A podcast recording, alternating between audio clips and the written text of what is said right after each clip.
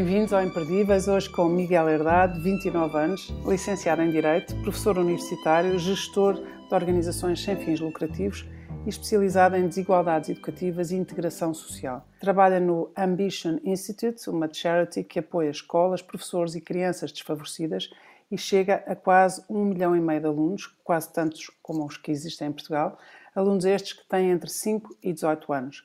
É governador de uma escola primária em Londres, onde vive há três anos, e é ainda diretor de estratégia da Orquestra Sem Fronteiras. É coautor de dois estudos muito recentes, aliás, feitos neste mesmo ano de 2021, sobre a desigualdade no acesso ao ensino à distância em Portugal. Faz parte da equipa que apresentou já a primeira proposta de recuperação de aprendizagens para as escolas portuguesas. Bem-vindo, Miguel. É um currículo extraordinário para quem tem apenas 29 anos. Olá, Laurinda. Obrigado pelo convite e pela introdução.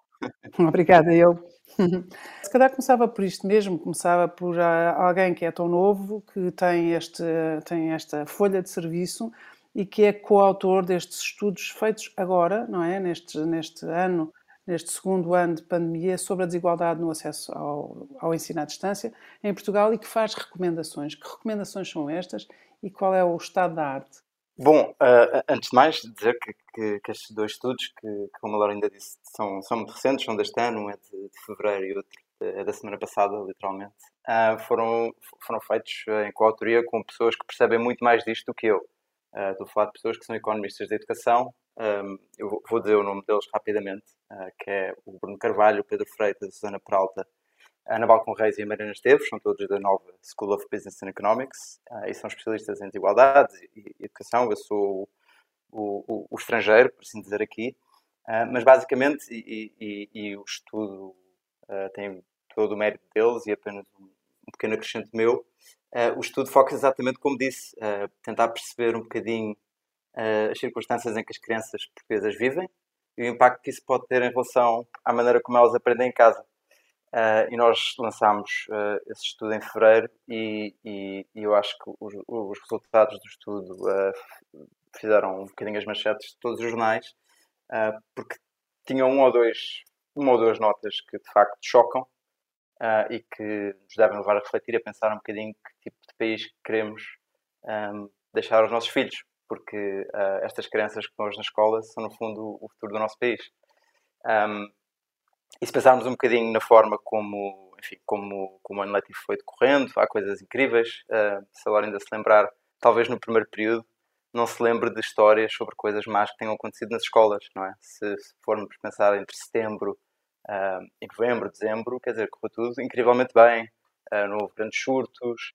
Exatamente. Contra o, contra o que estava esperado, contra o Exatamente. que era esperado. Correu e, muito e os melhor. professores e os diretores de escolas uhum. e, e, os funcionários escolares acho que fizeram um trabalho extraordinário e, e, e isso é um, é um papel muito importante. Um, agora, eu acho que como, como país e como coletivo também temos que ser, uh, se calhar, honestos connosco próprios e perceber uh, de onde é que nós vimos. E, e, de onde é que nós, e de onde nós vimos não é um, não é um sítio bom para se estar. Um, as notícias mais chocantes, ainda que o observador também tenha dado, tenha feito manchete, mas uh, pode haver pessoas que não, que não as leram ou que não ouviram, quais são as notícias mais chocantes em relação à realidade portuguesa, e ainda por cima eh, com um olhar crítico de um professor universitário também na Nova, que foi o seu caso, mas que neste momento uh, gera uma escola primária e trabalha no Ambition Institute, que atinge uma população incrível de, de, alunos, quase um milhão Sim, e meio. Uh, bom, então o, o, que eu acho que é preciso termos um bocadinho de noção é que Portugal é o país onde menos gente tem o ensino secundário concluído da Europa toda. Uh, metade dos portugueses não tem ensino secundário. Ou seja, se formos no elevador, a probabilidade da outra pessoa que está connosco uh, não ter um ensino secundário é muito grande. Se formos pensar na geração acima dos 64 anos, esse, esse valor ainda é bastante maior. Uh, claro que, e felizmente, dizer, Portugal tem feito um trabalho fantástico ao longo de umas décadas para, para melhorar isto. E, portanto, se pensarmos em pessoas da minha idade, este, este número é muito menor. Mas a verdade é que é com este número que nos vamos bater com os outros países da Europa e do mundo. E é preciso pensar que. No Reino Unido, por exemplo, onde vive e trabalha. Uh, no Reino Unido, este número é abaixo dos 20%. E isso quer dizer que nós temos mais do dobro da média da União Europeia. E, de facto, é um, é um, é um lugar onde não queremos estar e é um lugar que vai demorar tempo uh, para sairmos dele, porque, porque as políticas na educação são, são, são muito a longo prazo. Uh, e, e, eu digo este número, um, não é para chocar, mas é para perceber que esta é a população que está em casa com as crianças quando as mandamos para casa. E Ou seja, é... são pessoas que sabem menos e não têm preparação para ajudar os filhos a estudar à distância. Exatamente. E, e quem, quem, trabalha em educação sabe que, um pouco por todo o mundo, o, o fator enfim, mais importante em casa uh, é a educação das mães. Uh, que é uma coisa uh, que, que, se pensarmos faz sentido, mas que, que, se calhar a maioria das pessoas não tem presente. E, e nas escolas públicas portuguesas, 80% dos alunos um, têm uma mãe que não tem um ensino superior. Ok? E isso, ou seja... É verdadeiramente chocante, de facto. É, ou seja, só 20% dos alunos das escolas públicas portuguesas é que têm uma mãe com ensino superior. E isto um, traz uma grande desvantagem quando comparamos aqueles alunos que a mãe tem ensino superior ou não têm o ensino superior. Uh, e nem que mais não seja, porque uh, por vezes um, pode ser só uma questão de confiança. Não, quer dizer, uma pessoa por ter ensino superior não, não, não é mais do que, do que as que não têm, naturalmente, não é? Claro, uh, claro. Mas pode ser uma questão de confiança uh, ensinar os alunos em casa. Um, uma questão de recursos internos e de saber como aquilo sim, que não sim. sabe, se calhar sabe, sabe encontrar maneiras de ficar a saber ou de, de procurar ajudas para o filho, não é? Completamente. E, e, e vou-lhe vou, vou dar um número só porque, porque eu acho que é impressivo. Uh, que, eu, eu, andar numa escola pública e ter uma mãe que não tem o ensino superior um, significa que, em média, um, tem 30 pontos percentuais mais chance de ter negativa. Ok? E ter negativa no, no, nas minhas notas da escola. E isto é, é uma diferença muito grande. E, e nós olhámos para isto com, com base uh, em dados do, do, do, INE, do Instituto Nacional de Estatística. Um, e também olhámos muito, e isso é, que é a parte em que eu trabalho mais, que tem que ver com, com os alunos mais desfavorecidos. E a diferença entre alunos uh, desfavorecidos e não desfavorecidos em Portugal sempre foi muito grande. Isto, enfim, uh, é uma coisa que, que eu acho que, que, nos deve preocupar a todos enquanto coletivo e, e, acima de tudo, deve-nos motivar todos a arranjar soluções para resolver. E, e, e é o seguinte: se pensarmos, uh, e, digo isto, antes da pandemia, ou seja, antes, antes disto tudo começar, nascer nos 25% mais pobres do país significa ter dois anos de atraso em relação aos alunos mais ricos. Que é uma brutalidade. Ou seja, é imenso. Eu estou. tenho dois anos de atraso nas aprendizagens, só por ter nascido desfavorecido, em média, claro. Uh, e isto, infelizmente, é um assunto no qual também não temos conseguido melhorar muito bem, porque este, este atraso tem-se mantido constante entre 2003 e, e, e, até o início da pandemia, portanto, praticamente nos últimos... E agora, e agora agravado, como é óbvio. Até porque as casas não têm, não estão preparadas, a internet não funciona, não há computadores para todos, portanto, tudo isto eh, veio Exatamente. agravar a situação. E isso foi alguma das coisas para as quais nós olhamos, porque nós percebemos que uma em cada quatro crianças uh, com menos de 12 anos vive em casas que têm problemas de umidade, uh, que 16% delas vivem em alojamentos sobrelotados, que 9% não conseguem ter refeições completas e saudáveis e que 3% infelizmente sentiu fome e não conseguiu ter dinheiro suficiente para satisfazer essa fome. Estes números são ainda piores, naturalmente, nas famílias monoparentais ou numerosas e em regiões como os Açores, a Madeira e o Algarve, uh, estes, estes números são bastante mais críticos. E nós quisemos apontar isto para se perceber que quando mandamos as crianças para casa é nestas condições que elas vão ter que estudar este e ter contexto que... de é um contexto de vulnerabilidade total e ainda por cima longe da vista, não é? Porque uma criança que, tem, que chega à escola com fome dá sinais e poderá haver alguém que se interessa ou que sinaliza, mas em claro. casa isto tudo fica, fica escondido. Sim, e, e devo-lhe dizer, numa nota positiva, que, que, é uma das coisas, um daqueles momentos em que, uh, quem, quem, quem vive fora às vezes sente estes momentos de orgulho enorme de, de onde vem, e eu senti esse, esse orgulho numa, numa, numa conferência mesmo antes da pandemia começar, que era, comparava as refeições escolares portuguesas com as do Reino Unido e as da Suécia. São dois países que nós olhamos como sendo muito ricos uh, e, e, de facto, têm sistemas de ensino muito robustos. E, e a conferencista estava a dizer, e, e eu achei fantástico, quer dizer que as refeições portuguesas, a comparar com as da Suécia e com as, as, as da Inglaterra, as refeições que os alunos recebem nas escolas, uh, fazem as inglesas e as suecas uh, ser uma vergonha. As nossas são muito mais ricas e, e, muito melhores. Isso, quer dizer, é uma coisa que tem uma importância enorme.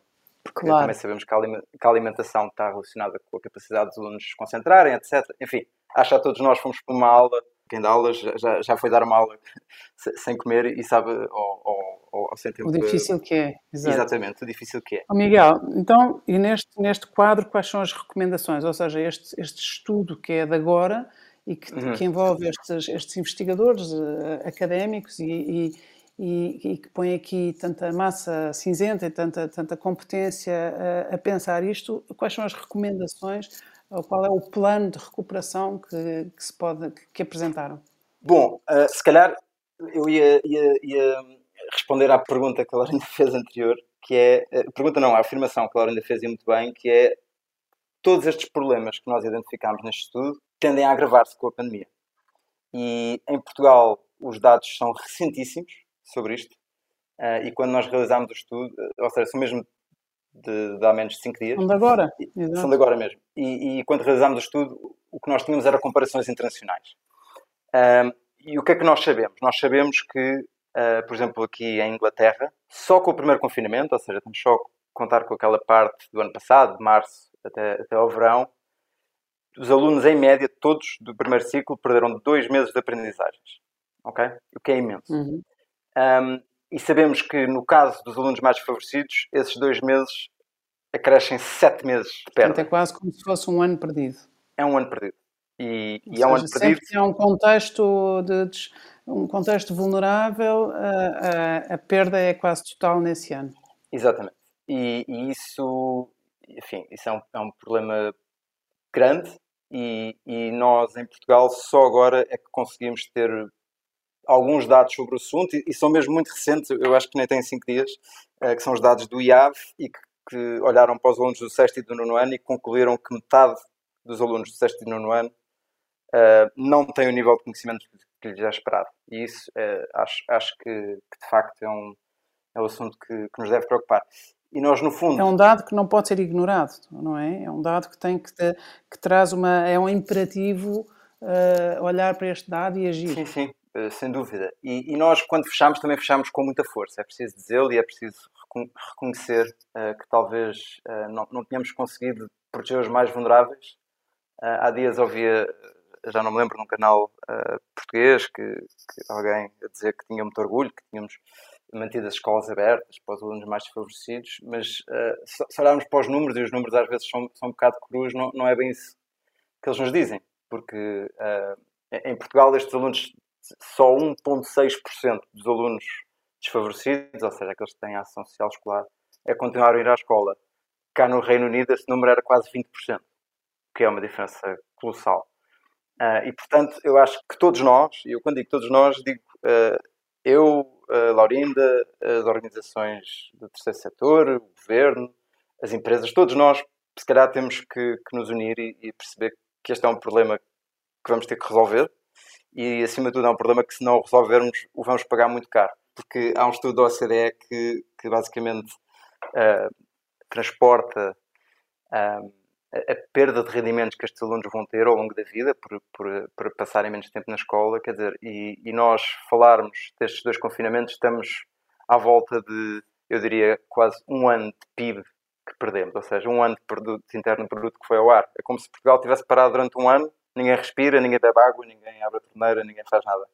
E, e, eu acho que isso, que isso é um assunto que nos deve preocupar muito. E, e foi, foi esse, no fundo, o, o mote que nos levou. E, e, queria só voltar a dizer: a iniciativa de fazer estes estudos não foi minha, eles desafiaram para, fazer parte, eh, estes uh, fantásticos dizer, professores, economistas uh, da Nova. Um, e, e, e, eles desafiaram-nos de facto a fazer este plano de recuperação de aprendizagens que, que, que, que eu acho que era para ontem, eu diria. Sim, e além disso, porque de facto não só compromete as gerações eh, presentes e futuras, como compromete o, quer dizer, o passo do país, não é? Uhum. Do, do, país. O, o Miguel, e, e, a sua experiência neste, neste Ambition Institute, que tem este nome muito eloquente, uh, que, é uma, que também é uma organização sem fins lucrativos e que uh, atinge, envolve um milhão e meio de alunos, quase, e que ajuda, apoia professores e crianças desfavorecidas, no fundo, luta contra o abandono escolar e contra este atraso na, na, na aprendizagem. Qual, o que é que aprende, o que é que, o que é que se aplica e que pode ser também transponível para a nossa realidade? Essa é uma pergunta uh, que eu acho quer dizer, a seguir esta crise vai, ser o maior problema que vamos ter uh, na educação em Portugal, mas basicamente o Ambition, e eu, eu, vou explicar porquê, o Ambition Institute foca-se naquilo que é o fator escola mais importante. Porque se nós pensarmos o fator mais determinante na nossa educação é o nosso uh, contexto socioeconómico. Uh, o, o, rendimento dos nossos pais, a, a, educação dos nossos pais, etc. E isso são coisas difíceis de controlar, não é? São coisas que, que, difícil, dizer, que, são tão já eram, já eram, já eram, já eram, e agora então, com tantas sim. pessoas a perder as fontes de rendimento, os empregos, claro. então pior ainda. Claro que sim. E, e, e se calhar nós nunca pensamos muito nisso, uh, aliás, uh, mas não é difícil perceber que o fator mais importante ao nível escola que nós temos para diminuir as desigualdades entre alunos desfavorecidos e os seus colegas mais ricos e para aumentar a capacidade de, eh, de aprendizagem de todos os alunos são os professores. Há, há uma frase famosa de, de, de um, de um pedagogo que eu gosto muito e que diz uh, o, a qualidade de um sistema de ensino nunca consegue superar a qualidade dos seus professores. Isto é uma coisa que eu acho que nos faz sentido, tal como a qualidade de, sei lá, de uma empresa uh, depende da qualidade dos seus trabalhadores, não é? Uhum. Uh, e, e, e, por isso o Ambition Institute foca-se nisso, em ter os professores com a maior qualidade possível uh, para que possam dar a todas as crianças, e em particular as mais desfavorecidas, a educação a que eles, que eles merecem e que têm direito. Um, uhum. e, e, nós vemos isso como um, um, um fator chave para, para diminuir também as desigualdades. E, e posso lhe dar o dado. Uh, os professores, ao nível escola, são duas a três vezes mais importantes do que qualquer outro fator. Quando estamos a falar de uh, infraestruturas uh, e, e, tudo mais, quer dizer, tudo, tudo isso é, Uhum. Exato, tudo mas, isso é, mas, é, é, é mesmo. Miguel, diga, diga. Mas, o, mas estes professores, estamos a falar de, são, são três vezes mais importantes se tiverem a formação certa, as competências certas e, e portanto, isso pois. também tem que se trabalhar antes, não é? Não é Exatamente. Uhum. O, o, problema às vezes é esse, é que eles são três vezes mais importantes para o bom e para o mau. A verdade é que se, se os bons são resgatadores, os maus uh, são, são eu, eu destruidores. Posso, eu, posso lhe dar uma, uma, ilustração que eu acho que é fácil de perceber. Um, eu, eu, ter um, um bom professor consegue ensinar em seis meses aquilo que um professor normal demora um ano a ensinar. Se eu tiver um mau professor, isso demora dois anos a ser ensinado. Qual é que é o problema? A ser ensinado ou a ser apreendido? Apreendido e ensinado. Uhum. Um, uhum. O que é que, qual é que é o problema? É que, infelizmente, e eu acho que as pessoas também conseguem ver isso à sua volta, os melhores professores normalmente estão nas melhores escolas, que são as escolas onde os alunos têm mais rendimentos, uh, onde há menos problemas uh, sociais, Uh, sei lá, se uhum. pensarmos menos em carência, menos exclusão, menos abandono escolar. Exatamente. E, e, e, estamos a pensar, se calhar, no centro de Lisboa e no centro do Porto, ou, ou nas ou, grandes cidades. Nas grandes cidades e, e, não tanto, se calhar, na periferia e, e em bairros mais problemáticos, onde há rendimentos menores. E, uhum. e, portanto... Miguel, nós temos aqui um minuto, só no, depois ah. não quero interrompê-lo, é só porque temos aqui um minuto antes de fazer uma pausa, okay. só para ter um bocadinho esta noção. Sim, sim. Não, uh, mas pronto, e, e, o Ambition Institute faz isso e, e, e os professores, quer dizer, têm um Não, mas estávamos a falar dos hum. bons e dos maus professores e, e ah. no Ambition Institute é, é um, um fator-chave, é ir buscar os melhores, para trabalhar em contextos de vulnerabilidade, mas ir buscar os melhores coisa que não acontece, no fundo o que eu percebo é o que acontece aqui facilmente, os melhores estão nos melhores contextos e aí vocês vão buscar os melhores para os contextos mais difíceis. É Bom, na verdade, hum, ainda é um bocadinho melhor, porque nós não os vamos buscar, nós queremos é trabalhar com os que existem. Uhum. Um, e, e, também, também há estudos que falam sobre isso, e, e, vale mais a pena eu conseguir melhorar a qualidade de um professor do que andar à procura de professores novos que sejam melhores. Miguel, vou ter que interromper, mas claro. voltamos já a seguir. E portanto, aquilo que vai dizer sobre a experiência em sala de aula interessa-nos imenso, mas okay. fazemos uma pausa e voltamos já, já, já a seguir. Até já. Okay. Até já. Estamos à conversa com Miguel Herdade, 29 anos, eh, professor universitário, gestor de organizações sem fins lucrativos coautor de dois estudos muito recentes, deste mesmo ano de 2021, sobre a desigualdade no acesso ao ensino à distância em Portugal. Uh, trabalha no Ambition Institute, em, em Londres, que apoia escolas, professores e crianças desfavorecidas, atinge um milhão e meio de alunos e estávamos a falar do que é que fazem os bons e os maus professores uh, e, e, o Miguel ia dizer a experiência em sala de aula e eu interrompi. uh, sim, obrigado, Linda. Um, sim, é porque, uh, de facto, nós não vamos propriamente buscar os melhores professores. Nós queremos é que os professores que existem sejam melhores. E por isso dar-lhes as ferramentas para compreenderem qual é que é a melhor maneira de serem melhores professores para os seus alunos. Uh, pronto, isso tem imensa ciência por trás e, e trabalho com, dizer, com equipas.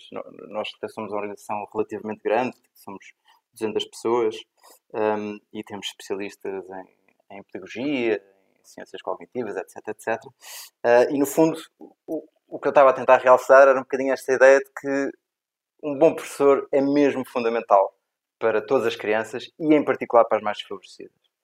Uh, e eu acho que todos nós conseguimos relacionar-nos um bocadinho com isso. Eu, eu, eu tive essa sorte e, e, acho que muita gente teve a sorte de ter pelo menos um bom professor ao longo da sua vida.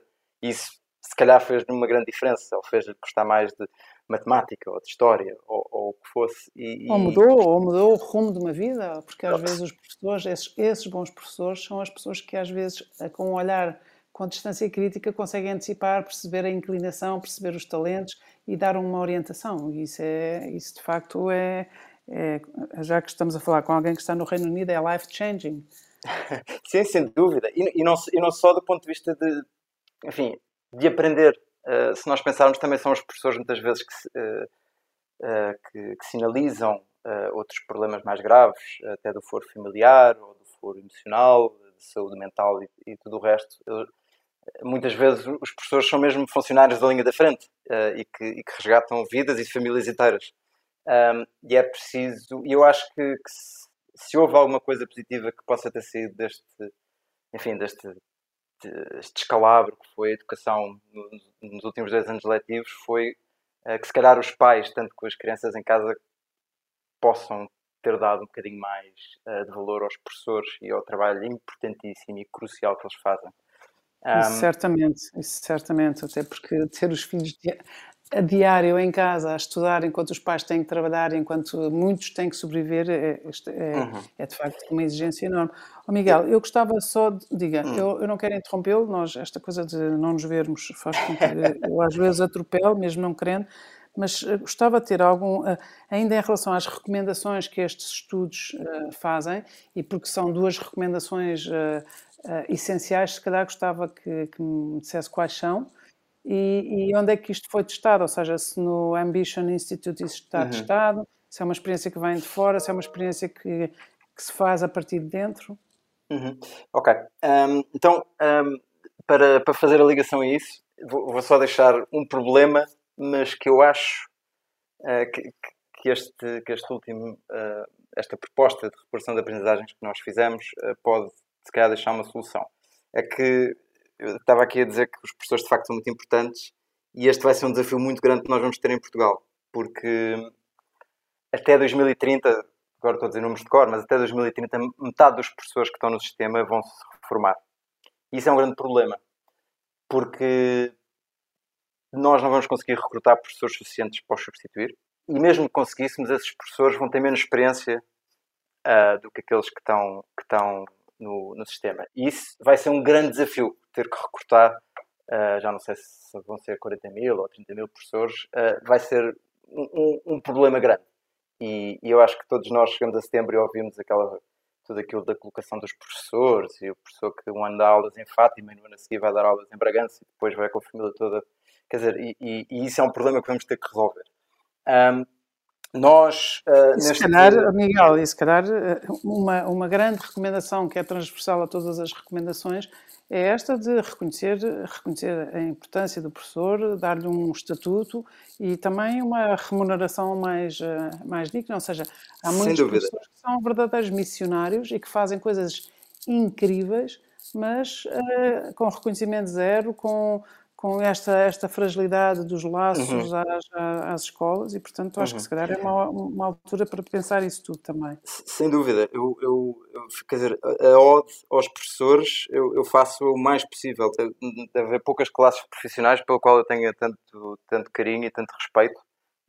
e admiração. E, e admiração, e admiração, sem dúvida. E, uhum. e gratidão. Disse, e gratidão. Como disse, acho que o início deste ano letivo, ou seja, de setembro até o Natal, foi uma boa mostra de, quer dizer, de, de, de quão extraordinário eles podem ser, porque correu bem, perante circunstâncias dificílimas. E, e acho uhum. que devíamos ver isso. Uh, curiosamente, em Portugal, os professores, isto agora vou dizer isto, e, e, em média, os professores não recebem assim tão mal. Que é uma coisa interessante, e os dados da OCDE mostram que estamos bastante na média, o que, o que é interessante. O que há, e aí a Laurinda tem razão, é uma disparidade grande entre os professores que já estão há muito tempo no topo de carreira e os professores novos que entram. E isso uh, espelha um bocadinho aquilo que eu estava a dizer, que, que tem que ver com, com, o facto de haver muitos professores muito envelhecidos em Portugal, neste momento.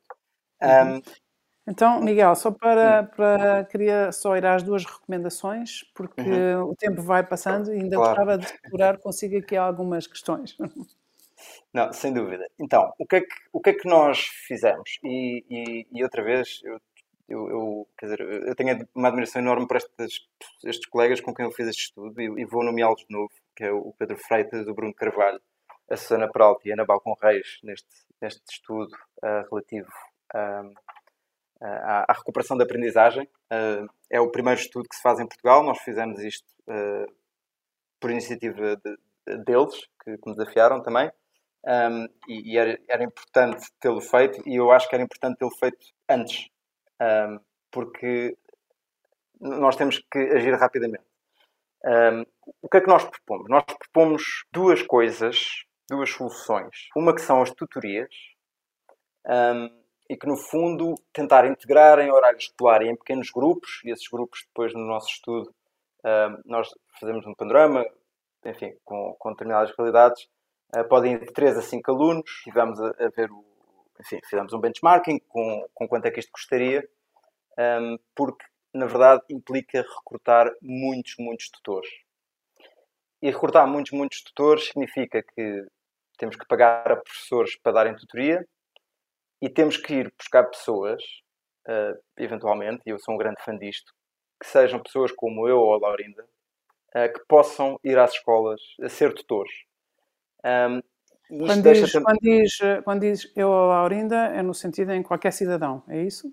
Qualquer Ou cidadão que tenha um, um, conhecimento para a específica e, e nós, uh, faz parte dos estudos também, uh, que haja uma formação uh, ministrada. Ou seja, eu, eu, por exemplo, que estudei Direito e, e que, assim, com a devida modéstia, fui excelente aluno na História, no secundário, talvez tenha boa capacidade para ser contratado como tutor para dar aulas no secundário. Uh, estes economistas uhum. com quem eu fiz este estudo, um, quer dizer, a Susana Prauta é professora catedrática acho que, de, de, economia, quer dizer, acho que pode dar matemática ao 12 ano, não é? É esse tipo uhum. de, de, uhum. de, conhecimentos que eu acho que, que são, que, são úteis.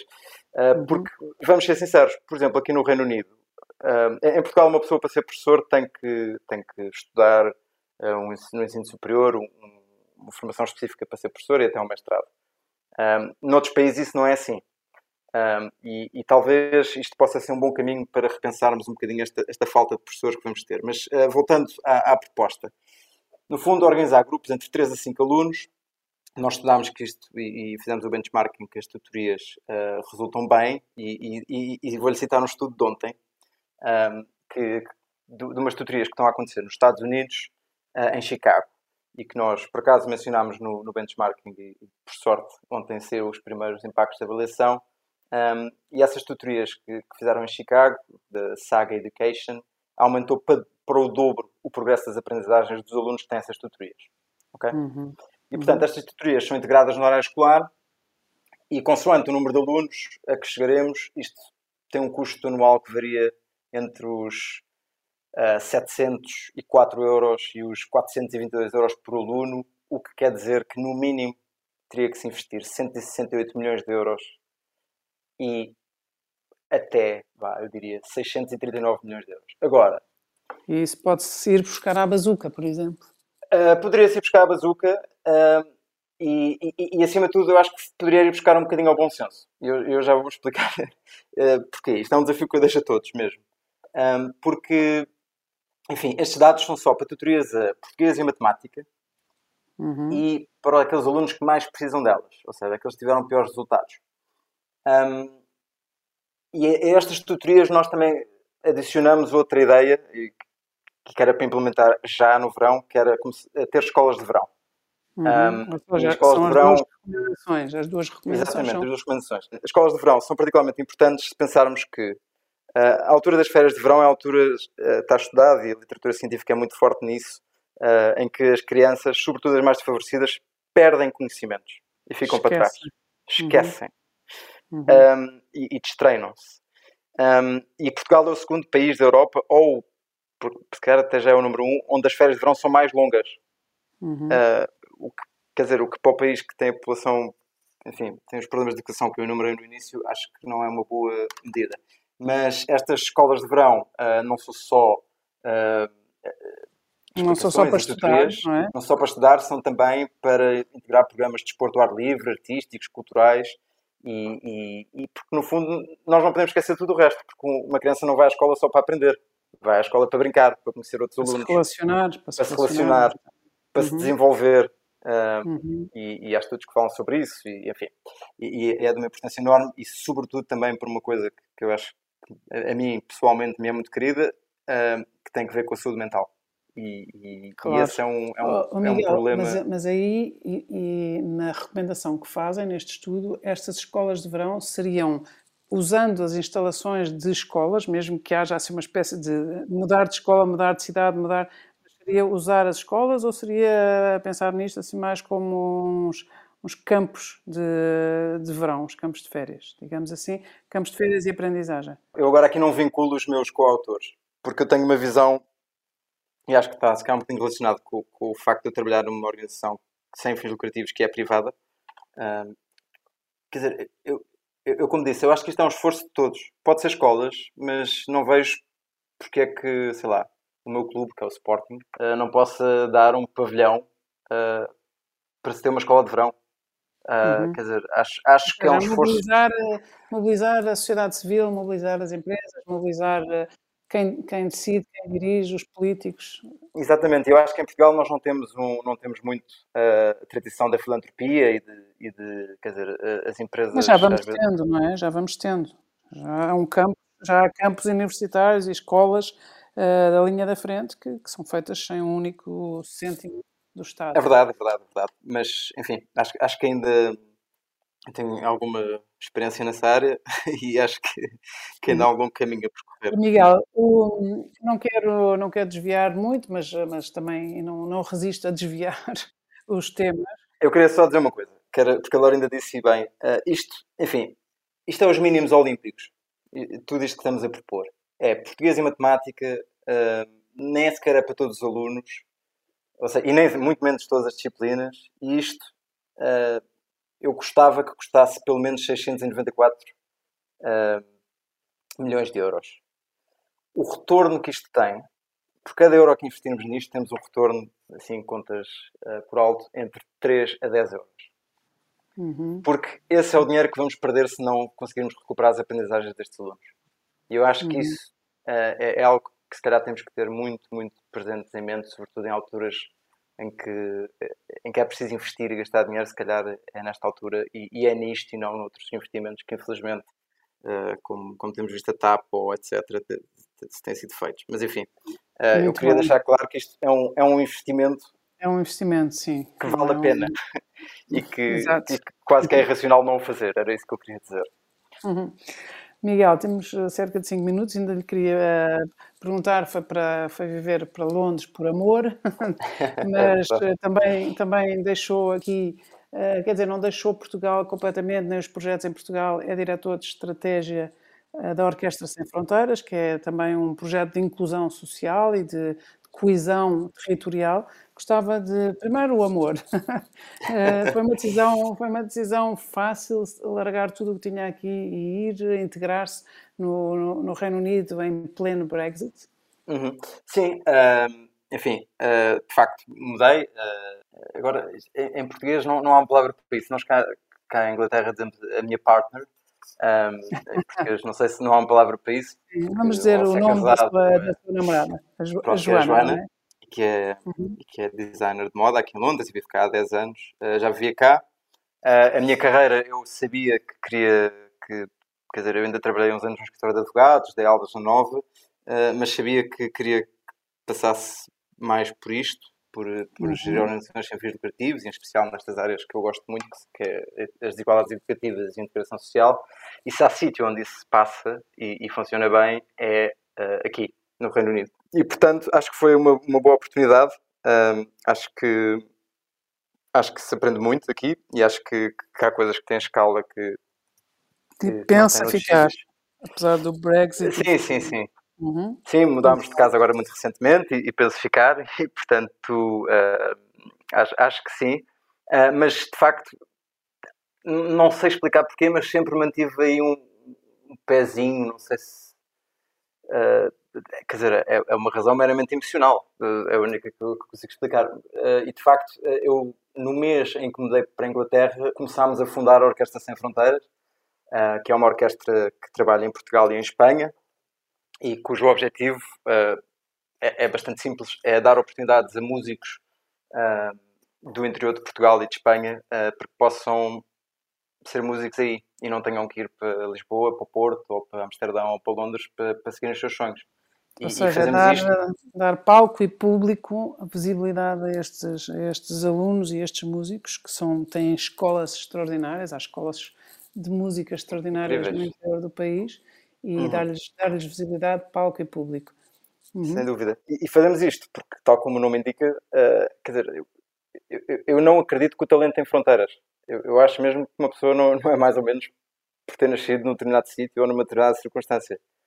Tem o contexto, e esse contexto pode ser uma barreira para, para a sua vida, tanto na educação como na música.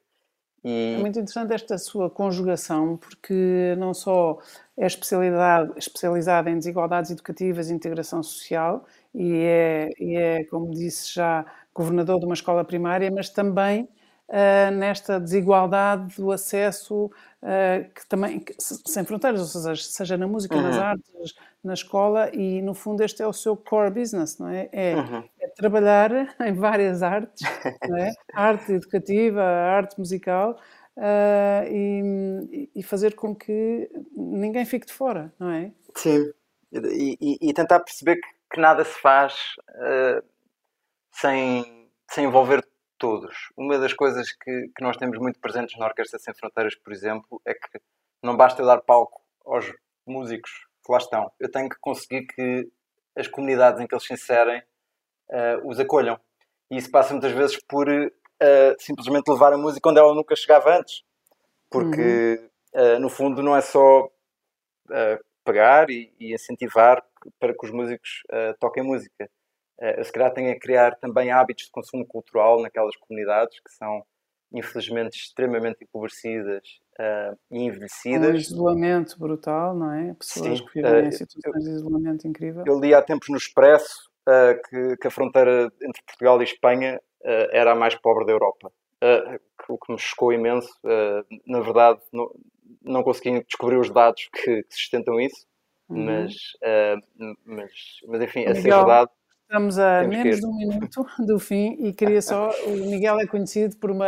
Por, por, olha, pela generosidade também com que se entrega, pela autenticidade com que, com que se relaciona, mas também por uma coisa muito curiosa.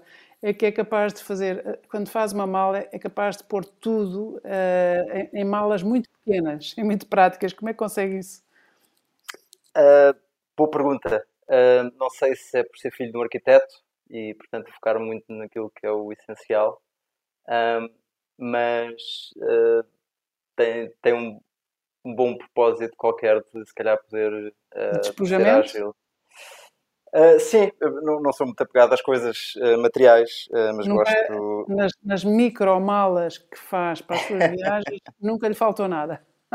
não, não. Quer dizer, eventualmente falta, mas também acho que a vida dá sempre soluções para comatar as pequenas coisas que faltam.